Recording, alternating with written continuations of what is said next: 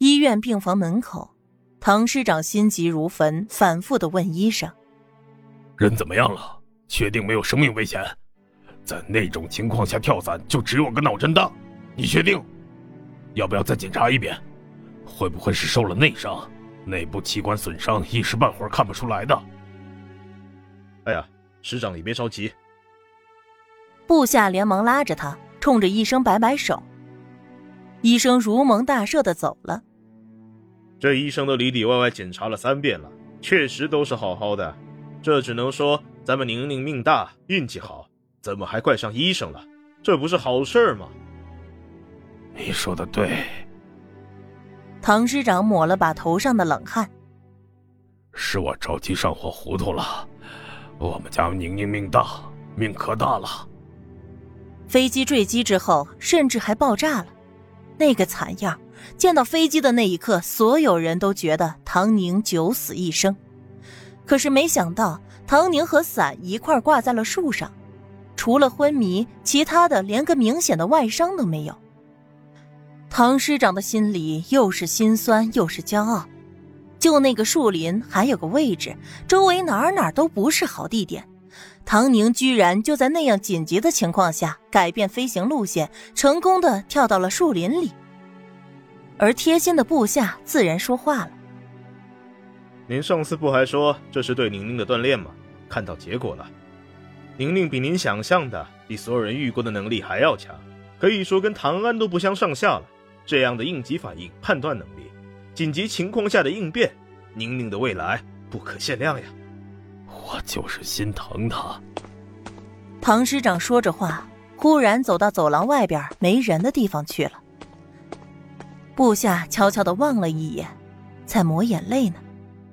他的心中也是酸涩，谁家的孩子不是捧在手心里养大的，都是爹妈的心头肉。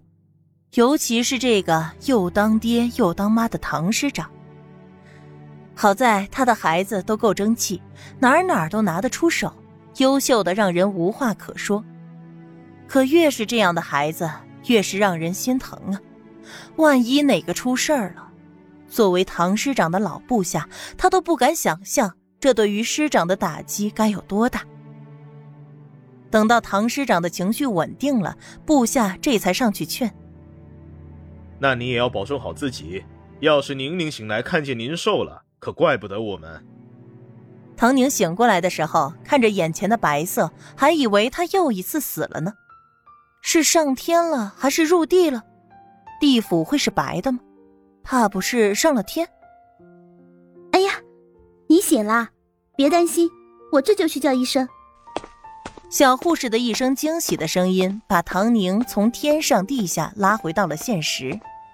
哦，他还活着呢，这是在医院呢。医生几乎是瞬间就来了，又给他检查了一遍。头还晕不晕？唐宁摇摇头，猛地顿住。嗯，有点晕。哎，别动！你脑震荡虽然不严重，但是最近几天还是不要有大动作。想不想吐？身上还有没有哪里不舒服？唐宁忍住自己想要摇头的行为，轻轻回答：“嗯，就是头晕，其他的也没什么。”那就好。医生的心内松了口气。有那么强势的家属，还有一大堆的领导打电话来问，他的压力真的很大呀。病人的病吧，当真是不严重，可是架不住一堆人关心过度啊。医生出去之后，最先进来的是唐建国。爸，唐宁的眼圈一红，马上就要掉眼泪。唐建国瞬间绷不住了。哎，爸在呢，别害怕。是不是哪儿不舒服？头疼不疼？我没事，我就是以为再也见不着你了，有点后怕。唐宁说的是实话，幸亏他活下来了。说什么胡话！我闺女福大命大，跳伞成绩一直是第一名，这不就用上了？唐建国在唐宁的面前异常镇定，完全看不出在外边的慌乱。你放心，这阵子好好休养，别胡思乱想。你哥和你嫂子已经在回来的路上了。一点小事儿，你干嘛告诉他们？唐宁还想说什么，却被唐建国制止。行了，你好好躺着休息，别说太多话。我听医生说，脑震荡就要躺着不动。嗯，好。唐宁说完，看见他爸居然就打算坐在椅子上，难道是要陪护吗？爸，我真没事儿，你快去忙你的吧。你要不相信，要不我站起来给你蹦一个。别别别，千万别！唐建国连忙回道：“爸爸工作没那么忙，可以在这儿陪着你。”敲门声响起，唐建国老部下探头看了一眼。